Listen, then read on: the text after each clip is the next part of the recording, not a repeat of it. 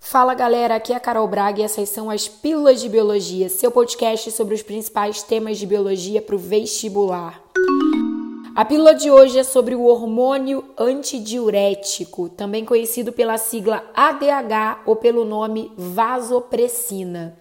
Esse hormônio é produzido pelo hipotálamo, armazenado e secretado pela neurohipófise, a região posterior da nossa glândula hipofisária. A liberação do hormônio antidiurético vai acontecer mediante três estímulos: queda de pressão arterial, que é aquela pressão também chamada de sanguínea ou hidrostática, aumento da osmolaridade sanguínea ou redução do volume sanguíneo. Geralmente, a redução do volume sanguíneo vai estar associada a um quadro de desidratação, a um quadro hemorrágico, o que muito direto ou indiretamente vai acabar também respondendo por uma diminuição da pressão hidrostática, embora existam outros motivos que também podem levar a uma redução de pressão sem que necessariamente o volume sanguíneo esteja diminuído.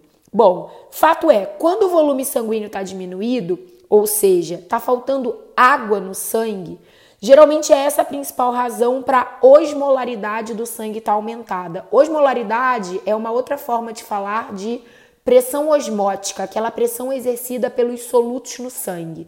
Quanto maior a osmolaridade do sangue, de forma mais simples, é como se eu te dissesse que tem mais soluto para menos solvente no sangue, ou seja, o sangue está muito concentrado, ele está mais hipertônico do que a regra. Um dos objetivos do nome desse hormônio ser antidiurético é te explicar que uma das suas principais ações vai ser diminuir a diurese, diminuir a nossa perda de água na urina, o que de uma forma ou de outra resolveria os três problemas de uma vez. Se a gente perde menos água na urina, sobra mais água no nosso corpo, sobra mais água no nosso sangue. Com mais água no sangue, o volume sanguíneo tende a aumentar, a pressão sanguínea tende a aumentar e a osmolaridade sanguínea tende a diminuir. Toda vez que a gente tem queda de pressão, baroreceptores, ou seja, receptores de pressão localizados nas nossas principais artérias, aorta e carótidas, são estimulados. Assim como a diminuição do volume sanguíneo também vai sensibilizar receptores de estiramento arteriais. Quem vai detectar o aumento da osmolaridade sanguínea são osmoreceptores presentes no próprio hipotálamo, que é a neuroglândula responsável pela produção do ADH. Toda vez que esses receptores são acionados, a gente vai ter um estímulo à sede, que vai ser uma ação bem interessante à medida que a gente bebe água e traz mais água para o corpo. E a gente também vai ter um estímulo lá na neurohipófise para secretar o ADH na nossa corrente sanguínea.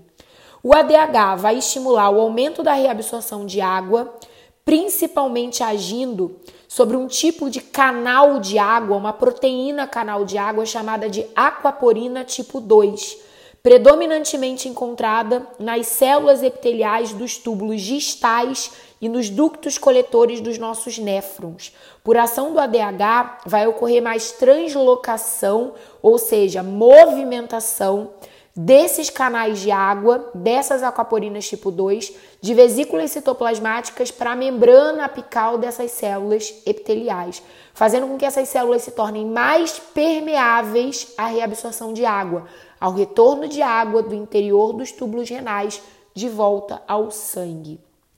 Outra ação importante do ADH, que é o que explica porque que ele também se chama vasopressina, é promover a vasoconstrição, vasopressão dos nossos vasos sanguíneos periféricos, o que vai ajudar significativamente no restabelecimento da nossa pressão arterial.